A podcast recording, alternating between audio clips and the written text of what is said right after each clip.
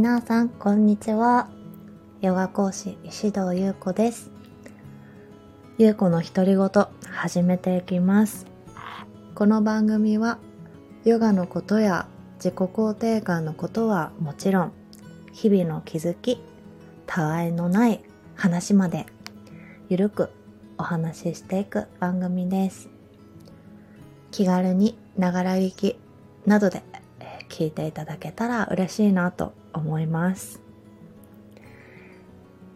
えー、3月20日。もう終わるじゃんって、3月。早いから。そして私の38歳があと6日で終わります。えー、早いから本当に、この間高校生だったのに すいません。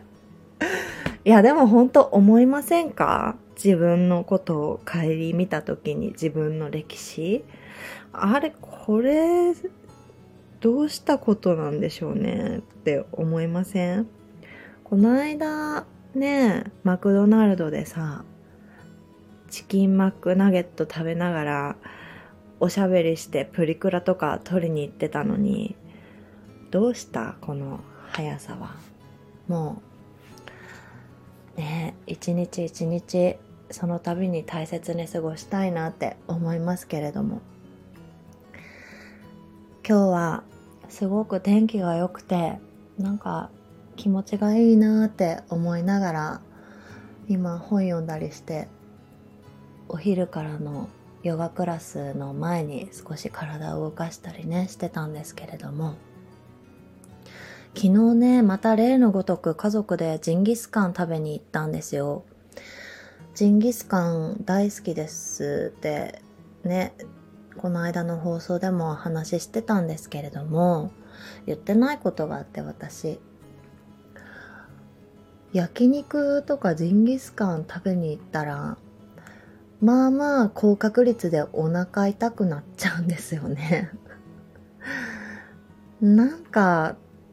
産後特になんですけれども思い返したら小学生くらいの頃から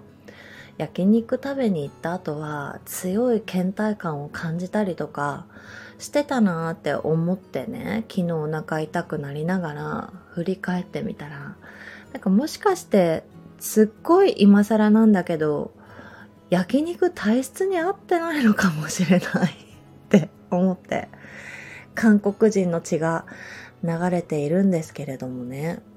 どうなんだろう。なんか、どうやったら調べられるんでしょうか。私産後、まあなんか、自分で気づかないストレスとか気づくストレスとかいろいろあると思うんですけれども過敏性腸症候群っていう名前がつくぐらいお腹ね便秘気味になっちゃってもうすっごいお腹痛い時はもうおっぱいって泣いてる子供が娘がいるのにトイレから1時間も2時間も出られなくなっちゃったりとかするくらいお腹の調子悪くなっちゃってもう私今はねだいぶ改善したと思ってるんですけれどもねやっぱり焼肉の後は調子が良くないんですよ。同じような方いますかね。そうそれでまああのトイレ行っても別に何でしょう解決しない感じだったので横になってこうお腹の痛みの波をあのやり過ごすような感じで横になってたんですよね。帰ってきてから早々で旦那さんは娘をお風呂に入れて寝かしつける準備をしてくれたんですけれどもでも寝かしつけは私がいる時は、まあ、大抵私はいるんですけど一緒に寝ないと娘は寝てくれないんですね。ママとじゃないと。えー、なぜかというとまだおっぱいを飲んでるからなんです。2歳5ヶ月なんですけど自然な卒乳をね目指してまあ2歳くらいにはそこまでおっぱいに執着してる感じじゃなかったのでそれくらいまでは。卒乳って思ってたんですけどどんどんどんどん寝る前のおっぱいに執着するようになって今なんですけど昨日はもうママお腹痛い痛いだから今日おっぱいねあげられないんだごめんねって言ってでトントンしたりとかいろいろしてでなんかわーわーうだうだ言ってたんですけれどもごめんねって言って目を閉じて私は。目合わせたらおっぱいってなっちゃうから目閉じて一緒にねんねしようって言ってそしたらなんか静かになったから寝ようとしてるのかなって思っていたらほっぺペチペチこう優しい感じでですよ。ペチペチ叩かれてでん？と思って薄め開けたらすごい至近距離で すごい至近距離で私をまっすぐ見つめて「ママ寝ちゃうの?」って言ったんですよね。あそんな大人っぽく聞くんだって思ったんですけどそうだよって一緒にねんねしようって言ってママお腹痛い痛いだからおっぱいあげられなくてごめんねってまた謝ってでまた私目目ギューって閉じて痛い痛いだからとか言って。で娘もまたスーって寝ようとしてでしばらくしてもう寝たかなって思ってたらほっぺペチペチ叩かれて同じです。至近距離で「ママ寝ちゃうの?」って。可愛いんですけど。それでそれを同じことを3回ぐらい繰り返した後にようやくと娘はね寝ました。9時ちょっと過ぎくらいだったかな。で私もね一緒に寝て。でわあ卒入の入り口だったのかもしれないって思いながら寝てね。少し寂しい気持ちもあるしやっとっていう気持ちもあるしなんか何とも言えない気持ちで寝て。そしたら今朝4時過ぎくらいですか？娘がうだうだ起きてきて 目閉じたまま私のパジャマの中に手を入れておっぱい って言って。でなんかいやせっかくおっぱいなしで寝れたけどどうするって思いながらトントンしたりとかなんか寝たふりとかしたんですけどなんかだんだんぐずってきたからあダメだと思って旦那さんもねすぐ隣で、まあ、私たちはベッドで旦那さんはベッドの下にマットレス引いて寝てるんですけど旦那さん起きちゃうなと思っておっぱいあげちゃった。どうやって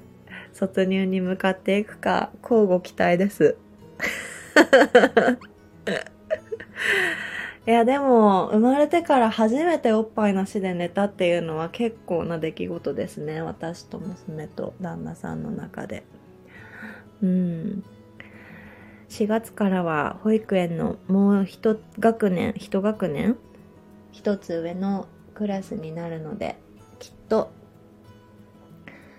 そのクラスレモンレモンさんって言うんですけどレモンさんのうちにきっとねおっぱい卒業すると思うんですけどね。頑張れ。っていう感じでした。もうお腹は痛くないです。え先日の収録であのいろんないただいた話題からお話をさせていただいたんですけれども、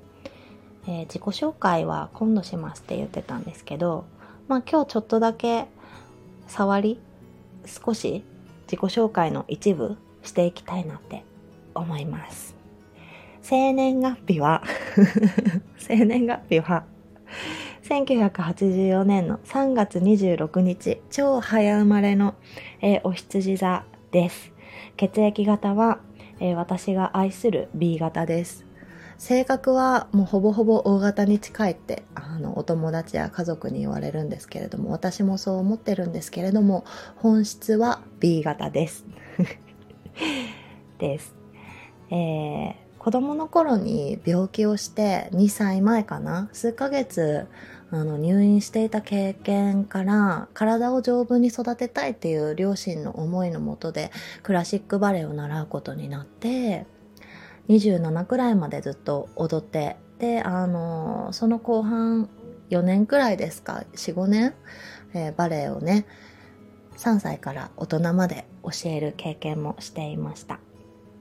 で、まあ結構もうトリプルワーク以上、あの、アルバイトしながらバレエの先生していたので、まあもちろんそうなるでしょうっていう感じでね、体を壊しちゃって、体を壊したというか、まあ朝から晩まで働いた上にお稽古してましたから、30代を前にこれじゃいけないって思って、あの、バレエの先生に相談して、相談に行って、私の姉弟子の先生にね話聞きに行って聞き聞いてもらいに行ってそうバレエをやめるっていうことはバレエ協会っていうねあの団体というか日本バレエ協会に私は所属していたので、まあ、先生方とかお世話になった方たちを裏切ってしまうことにつながるのではないかってどこかで思っていたんですずっと。それでねやめるのをすごくずっと悩んでたんですけれども。だけどまあねもしかしたら何か言われるかもしれないよってあのバレエをやめて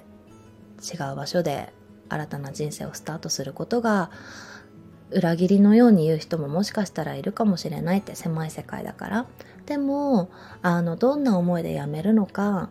どんな思いででもこれからもバレエに関わっていきたいと思ってるのか私とあなたの先生が分かってればそれでいいって言ってくれてまあそれでやめる踏ん切りがついて。そうなんです。それでバレエをやめてでも何でもいいから 会社員になろうって思ってあのいろんな求人を見ていたらホットヨガスタジオが北海道に展開していくっていう感じでえー、前の会社を見つけてで、えー、応募するに至ったわけなんですけれどもそこでホットヨガスタジオラバで10年インストラクターと店長と SV を経験しました。いろんな土地でいろんな出会いがあってあのいろんな経験をさせていただいてもう本当に今でも大好きなんですその会社が。ただ、まあ、出産した後に、まあ、コロナもあっていろいろねあの復帰の条件が私の中で合わなくって合わなくってというかもう実質働けないなっていうことを気づいた時にすごく寂しかったですけれども人知れず退社して。それでフリーのインストラクターになるっていう流れがね、去年、もう本当に去年の今頃あったんですよね。そう。なので、今フリーインストラクターとして札幌で活動するに至っています。結構ね、あのー、札幌でインストラクターをするっていうことを簡単には思っていなくって、今はもう本当に泥臭くゼロからの積み上げだと思って、1レッスン1レッスン、えー、大切に行っています。あとね、もう一つ、セルフラブキッズっていう親子で育む自己肯定感っていうサブタイトルがついた、えー、講座を、えー、去年は学んだんですね。で、今年の1月まで認定講師の講座も受けて、で、今年はその、そちらの講座を開く活動もねしていきたいと思ってるんですけれども、まあ、その話をするとまたさらに長くなってしまうのでその話はまた次の機会にさせていただこうかなって思うんですけれどもそうセルフラブキッズの他にもねお家にいる出産前後の期間あなんか今まで学びたかったけれども学べなかったことを隙間の時間で少しずつしていきたいなっていう思いがすごくあって、えー、オーガニックの勉強とかあとアロマの勉強もねしました。オーガニックとアロマについては特にオーガニックかな。オーガニックについてはやっぱり出産がすごく大きく影響していてなんでオーガニック学ぼうかって思った時にやっぱりあ自分の子供にはねできるだけいいものというかだってゼロから体を作っていくのに私の選択一つでこの子の体が作られていくっていう風になった時にやっぱりね選んでいきたいじゃないですか。ってなった時にオーガニックってやっぱりお母さんたち目に入ると思うんですね。じゃあオーガニックって何っていうところとかあともう一つは地球環境についてなんですけど真面目かって思うかもしれないんですけど本当に私うーんと結婚前から沖縄旅行に行くのにね今の旦那さんとすごくハマって札幌と東京で遠距離恋愛をしてたので2年ぐらい。なので旅行に行くのが会うきっかけでもあってね。あの1年に2回お休みもらって沖縄に旅行行ってたんですけれどもダイビングしたんですよね。初めて沖縄行った時に。生まれて初めて酸素ボンベ背負って息の本当はできない世界に飛び込んだわけですよ。そしたらものすごく感動しちゃって。まあ当たり前ですけど海の中にもこんな世界があるんだっていうこと。サンゴってこんなに美しいんだっていうこと。そしてもう何とも言えないあの海の中での包まれている感覚がものすごく私の中で衝撃だったんですけど、まあ、この海の美しさだとかあとね体いっぱい感じる自然の素晴らしさがどうか私の子供や孫の世代までもずっとこの地球の美しさが続いていってほしいっていうふうにすごく出産を機に強く願った時にじゃあ私にできることって何なんだろうって思ったらそのオーガニックの学びにすごく行き着いたところがあって。このオーガニックの学びもねいつか何かしらの形で伝えていきたいなって思ったんですっていう学びが一つと、あとアロマはね、単純に会社員時代に勉強したくて教科書何冊か買って、もう資格も取ろうと思ってアロマ協会のアロマ検定。資格も取ろうって思ってた時期に SV に昇格したので、なんかそれを言い訳にね、勉強をね、停止してたのが心の中にずっとあって、いつか、いつか学ぶぞみたいな。それがね、今だって思ったんですよ。一昨年の暮れに。で、まあ、コロナ禍っていうのもあって、オンライン受講、受験？オンライン受験ができるっていう情報を見て、あ、これは一気に勉強を進めるぞと思って、2、3ヶ月勉強して、2級通り越して1級をね、えー、取りました。それで今ね、その学びを活かせるようにレッスンさせてもらってるんですけど、ヨガベーシックアロマのクラスを。今日もそのクラス1時半からやりに行くんですけどね、スタジオで。そう、なので、育児の他にもインプットの時間たくさん取れたのが一昨年から去年にかけてですね。尊敬する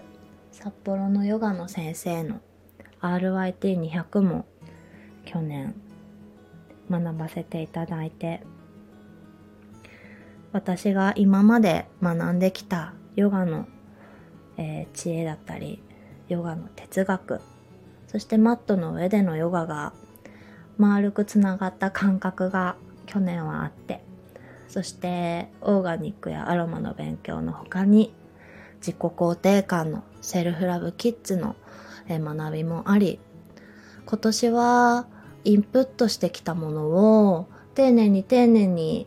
講座やワークショップにして、え、できるだけ多くの方たちにお届けしたいなって思っています。自己紹介その1、えー、今日はこの辺にしたいと思います。皆さん、えー、今日も良い一日でありますように。それではまた。